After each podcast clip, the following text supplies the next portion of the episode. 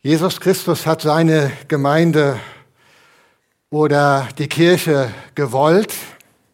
Er hat sie gegründet und er hat diesen einen entscheidenden Satz gesagt, ich will meine Gemeinde bauen. Es sind eigentlich nicht wir in erster Linie, sondern es ist er, Jesus Christus, der seine Gemeinde baut. Und die grundsätzliche Frage, die wir uns stellen immer wieder ist, wie sieht Gemeinde aus, die Jesus baut? Wir haben ja alle unsere eigenen Vorstellungen. Was ist denn die Vorstellung von Jesus?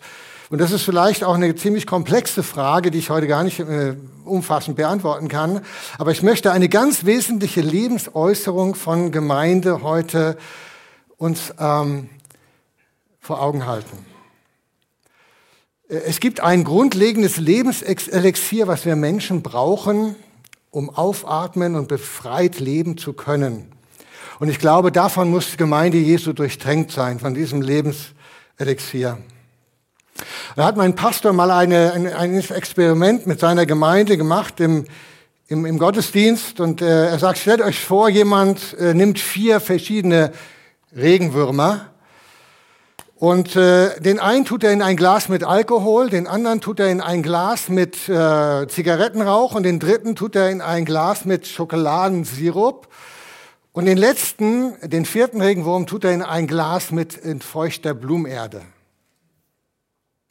Und kurze Zeit später schaut er nach.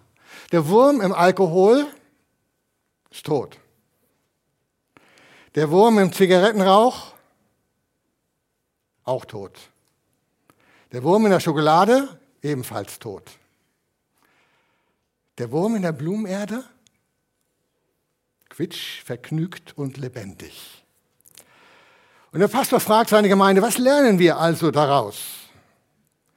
Kommt eine Stimme aus dem Hintergrund, ist doch klar, Pastor, wenn wir genug trinken, rauchen und Schokolade essen, dann haben die Würmer bei uns keine Chance.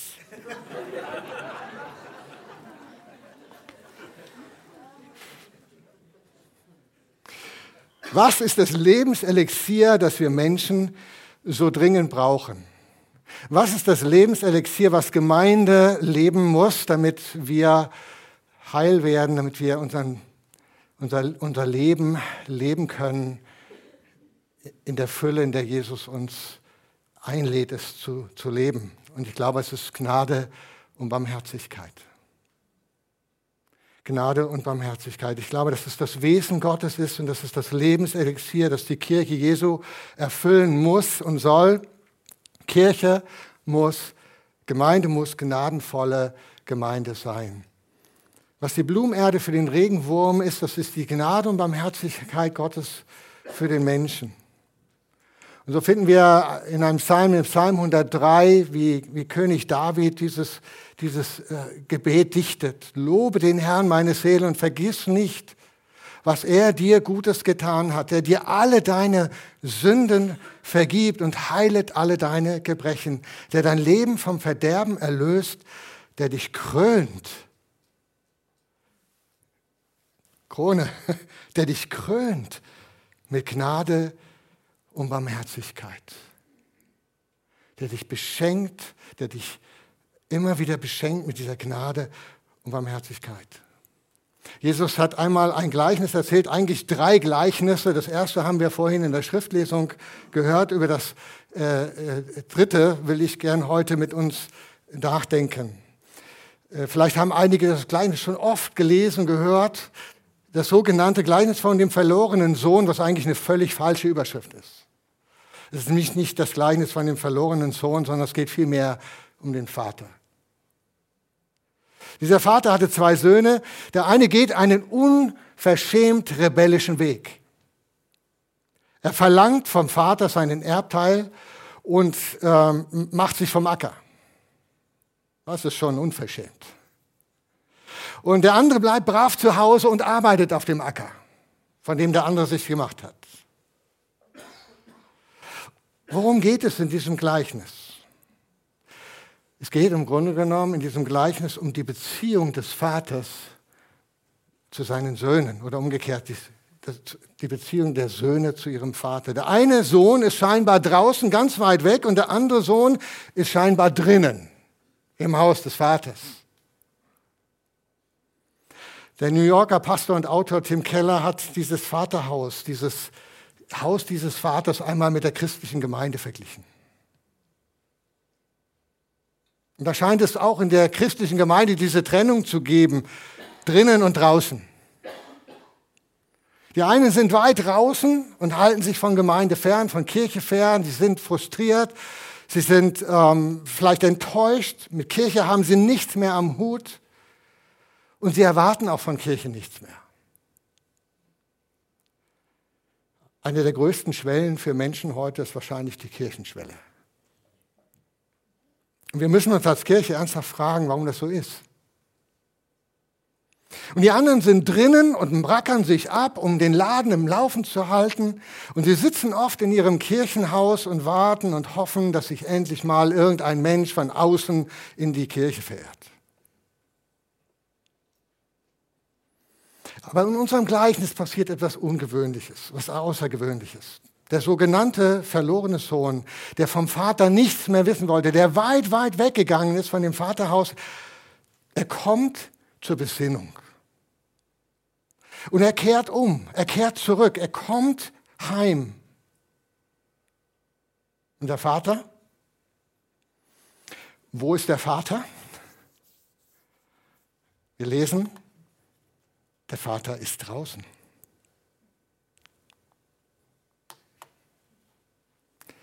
Jeden Tag steht er vor der Tür, draußen, und hält Ausschau nach seinem Sohn. Er hält Ausschau nach denen, die nicht bei ihm sind, die er verloren zu haben scheint. Der Vater ist mehr nach draußen orientiert als nach drinnen. Und es bricht ihm das Herz, dass seine verlorenen Kinder nichts von ihm wissen wollen. Der Vater hält suchend und liebend Ausschau nach denen, die draußen sind. Und als der Sohn zurückkehrt, dann nimmt der Vater ihn in den Arm. Mit offenen Armen wartet er auf seinen Sohn, dass er zu ihm zurückkommt. Und er führt ihn sogleich in das Vaterhaus, in den Festsaal und feiert ein Fest. Ein großes Fest wird gefeiert, weil der Sohn wieder da ist. Und der Vater führt den Sohn in die Festversammlung. Da waren ja nicht nur der Vater und der Sohn, da waren die Mägde und wahrscheinlich waren, das, waren da viele Menschen, die miteinander gefeiert haben, dass der Sohn endlich wieder zurückgekehrt ist. Und der Vater nimmt diesen Sohn, der ihn zutiefst beschämt und, und, und verschmäht hat, er nimmt ihn auf, er vergibt ihm, er, er zeigt Gnade und Barmherzigkeit. Und es geschieht Versöhnung. Und dann wird ein Fest gefeiert mit allen, die drinnen sind. Eine Festversammlung. Und wenn wir mal dieses Vaterhaus oder diese Festversammlung als ein Bild für die christliche Gemeinde nehmen, dann sehen wir, dass Gott alle Menschen einlädt, in diese tiefe Gemeinschaft mit ihm selbst zurückzukehren, wenn, wenn sie sie verloren haben, und auch in eine tiefe Gemeinschaft miteinander zu finden. Und das tut er durch Jesus Christus, der Gott selbst war und in diese Welt gekommen ist, der ausgestreckte Arm des Vaters ist und sagt, komm heim, komm zurück. Gott will Beziehung zu uns Menschen, eine Beziehung, die von tiefer Liebe geprägt ist. Eigentlich könnte die Geschichte ja jetzt zu Ende sein. Wir feiern, dass der Sohn nach Hause gekommen ist. Aber sie ist nicht zu Ende. Sie geht ja noch weiter. Da ist ja noch ein zweiter Sohn, der Ältere. Der regt sich auf. Er hat überhaupt kein Verständnis dafür, dass der Vater so gnädig ist und dass er das, seine Arme und sein Haus auftut und dass er ein riesengroßes Fest feiert. Da ist ein Herz, das voller Eifersucht ist, voller Selbstsucht, das eigentlich nur um sich selbst dreht und fragt, wo bin ich denn? Warum kriege ich nicht ein Fest? Dann lesen wir, der ältere Sohn wurde zornig und wollte nicht ins Haus gehen. Da kam der Vater heraus und redete ihm gut zu. Es ist schon kurios. Plötzlich ist es andersrum. Der Sohn draußen ist plötzlich drinnen und der Sohn von drinnen ist plötzlich draußen. Und auch der Vater ist wieder draußen. Und er redet seinem älteren Sohn zu. Und er versucht ihn zu gewinnen, dass er auch wieder hineinkommt in das Vaterhaus, in die Festversammlung. So wie er Tag für Tag draußen auf den Jüngeren gewartet hat, ist er jetzt wieder draußen für den Älteren, um ihn zu gewinnen. Und es scheint so, dass der Vater immer wieder und eigentlich immer auf dem Weg nach draußen ist, um die zu suchen, die ihre Beziehung zu ihm verloren haben. Jesus hat vorher dieses Gleichnis, das haben wir gehört, von dem guten Hirten erzählt. Und da hat er schon festgestellt, wie der Vater, der gute Hirte, ein Bild für ihn selbst, für Jesus oder auch für den Vater, wie er auf der Suche ist.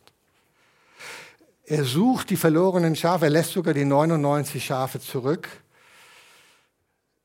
die drinnen sind, und macht sich auf die Suche nach denen, die draußen sind. Das ist das Wesen Gottes. Er ist auf der Suche nach allen Menschen, die ihre Beziehung zu ihm verloren haben. Er ist mehr als draußen als drinnen, um die zu finden und die zu retten und die äh, an sein Herz zu ziehen, die er verloren hat, die sich von ihm abgewandt haben, die vielleicht auch von ihm nichts mehr wissen wollen, weil sie an irgendeiner Stelle ihres Lebens zutiefst enttäuscht wurden oder welche Gründe auch immer. Jesus sagt, ich bin gekommen, um die zu suchen, die verloren sind und sie zu retten. Auch der ältere Sohn war verloren.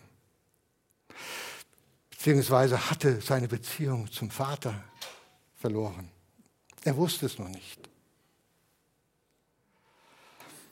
Es geht vor allem um Beziehung. Gott will Beziehung zu uns allen, zu jedem einzelnen Menschen, der über diese Erde läuft, will Gott Beziehung. Und das ist, glaube ich, eine ganz wichtige Lektion dieser Geschichte. Egal, ob du draußen oder drin bist, Gott will Beziehung. Und er will Beziehung, obwohl wir es nicht verdient haben. In der Geschichte war das sehr deutlich. Der Sohn hat, der, der Sohn, der das Erbe hat sich auszahlen lassen, hat es eigentlich nicht verdient. In der damaligen Kultur war das fast undenkbar, dass der Vater ihm entgegenläuft und ihn in die Arme nimmt. Gott will Beziehung zu dir und zu mir trotz unserer Schuld, unseres Schuldigwerdens und Schuldigbleibens gegenüber Gott und gegenüber anderen Menschen. Er will Beziehung trotz all dem Dreck, den wir am Stecken haben, trotz der Verfehlung in unserem Leben, trotz dass wir es nicht verdienen, trotz dass wir so oft um uns selbst drehen. Gott will Beziehung zu uns und das ist Gnade. Er kam in Jesus Christus in diese Welt, er gab sein Leben für uns nahm unsere Schuld auf sich und machte den Weg frei zu sich selbst, zurück zu sich selbst. Kann es sein, dass du viele Jahre in der Kirche, in der Gemeinde dabei bist, dass du vielleicht sogar an manchen Stellen mitarbeitest, aber deine Beziehung zu dem Vater hast du verloren? Oder dass im Laufe der Zeit deine, deine Beziehung zu Gott irgendwie du dich entfremdet hast von ihm? Oder Ärger, Enttäuschung in dein Leben hineingekommen ist Gott gegenüber, weil du ihn nicht verstehst? Kann es sein, dass du eigentlich eher draußen bist, so wie der ältere Sohn, eigentlich gar keine Lust hast, da reinzugehen? Gott wartet in Liebe dass du zu ihm zurückkehrst. Schauen wir uns nochmal den älteren Sohn an. Irgendwie steht er für den frommen Menschen. Jesus hat ja auch zu den Pharisäern gesprochen, zu den damals ganz frommen Menschen, zu den äh, Schriftgelehrten, zu denen, die ähm, als die Oberfrommen galten. Und da bekommen wir Einblick in dieses auch oft abgründige Herz des frommen Menschen. Da so eine, so eine Selbstgerechtigkeit, die da entsteht. Oder eine Selbstbezogenheit. Vielleicht auch Eifersucht. Die ist nicht so selten zu finden bei denen, die drin sind, bei den Frommen. Und wir Frommen, wie sehen wir eigentlich auf die Menschen, die nicht drin sind? Die vielleicht mit ihrem Leben nicht so zurechtkommen, wie wir es meinen, dass wir es können. Die es vielleicht verbockt haben. Oder die ganz schön kaputt gegangen sind an dem Leben. Sehen wir sie mit Augen der Liebe und Gnade, wie es der Vater tut, oder mit Überheblichkeit und Verurteilung? wie es der ältere Sohn tut? Sind wir, die, die wir drinnen sind, vielleicht so sehr mit uns selbst beschäftigt, dass wir das Herz des Vaters nicht mehr sehen? Nämlich die zu suchen, die seine Liebe noch nicht kennen?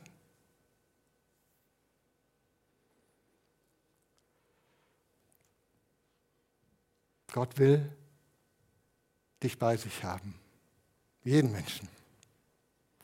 Und er hält Ausschau er hält Ausschau beständig und möchte, dass die Menschen zu ihm, zu seinem Vaterherz zurückkommen.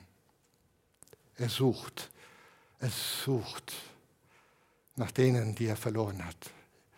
Ich weiß nicht, ob Berko das noch erinnert. Vor einigen Jahren sind wir mal zusammen wandern gegangen. Und dann kam ein Mann, ein älterer Mann mit seinem Auto. Wir haben ihn, glaube ich, drei oder viermal ist der uns entgegengekommen. Wir haben gemerkt, er ist mit seinem Auto in dieser ganzen Gegend immer herumgekrust. Und wir haben dann ihm, er hat dann das Fenster runtergekurbelt. Erinnerst du das noch? Hat dann gefragt oder hat gesagt, ich suche meine Katze. Erinnerst du dich? Egal.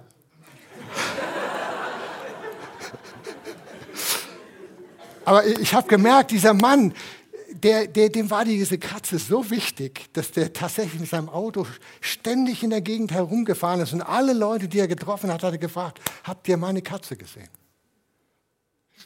Müssen wir nachher noch darüber reden. Ist egal.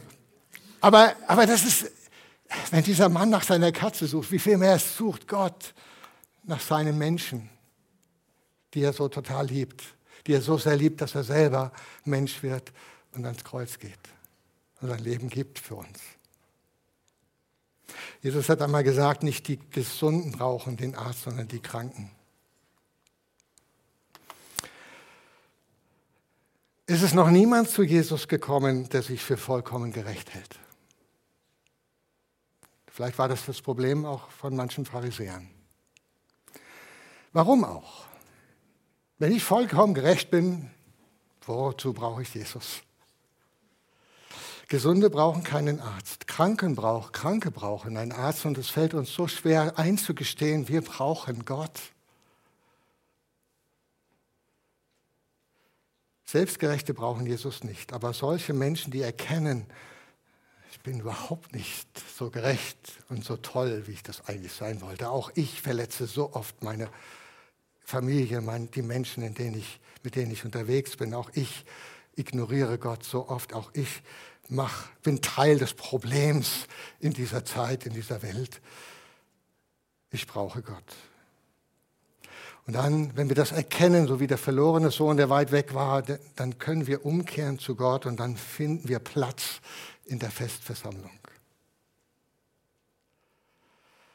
Was lernen wir aus diesem Gleichnis? Ich glaube, am meisten lernen wir einfach das Herz des Vaters. Das ist das Gleichnis von einem barmherzigen, gnädigen Gott, dessen Arme weit offen sind. Wir lernen, dass dieser Vater eine Hauptbewegung hat. Und das ist die Bewegung nach draußen. Eine Bewegung nach draußen. Und weil diese Hauptbewegung des Vaters die nach draußen ist, muss es auch die Hauptbewegung seiner, seiner Söhne und Töchter sein. Denn er hat noch viele Kinder, die draußen sind und die er bei sich haben will in dieser Festversammlung. Und jetzt komme ich zum Schluss. Ich wünsche euch, ihr liebe Gemeinde hier in Genhausen, Ich wünsche euch, dass ihr gemeinsam mit eurem neuen Pastoren-Ehepaar, dass ihr gemeinsam immer wieder dieses Vaterherz Gottes entdeckt. Und dass ihr euch immer wieder hineinrufen lasst in diese enge Beziehung der Liebe mit dem Vater. Und dass ihr aus dieser Beziehung, aus dieser tiefen, engen Liebesbeziehung des Vaters mit dem Vater heraus Gnade und Barmherzigkeit miteinander lebt. Im Umgang miteinander. Auf dem Weg miteinander. Und da hat man unterschiedliche Meinungen, unterschiedliche Auffassungen und man hat unterschiedliche Persönlichkeiten. Und dann gilt es, die Gnade und die Barmherzigkeit zu leben, die Gott uns schenkt. Und dann wünsche ich euch auch, dass ihr als Gemeinde mit dem Vater in diese Hauptbewegung hineinkommt, die Bewegung nach draußen. Eine Gemeinde, dass ihr eine Gemeinde seid, die Ausschau hält nach denen, die Gottes Liebe noch nicht erfahren haben. Nach denen, die sich einladen lassen in diese wunderbare Beziehung mit dem liebenden Vater, weil sie spüren, das Wesentliche fehlt in ihrem Leben. Wir sind alle dazu geschaffen, in dieser Beziehung mit Gott zu leben. Und ich weiß, es gibt viele Menschen da draußen, ich bin überzeugt davon, die eigentlich nur darauf warten, dass, dass jemand in diese Liebe des Vaters zeigt in Wort und in Tat. Ich wünsche euch, dass ihr erleben dürft, wie immer mehr Menschen dazukommen in diese Festversammlung der Gnade. Amen.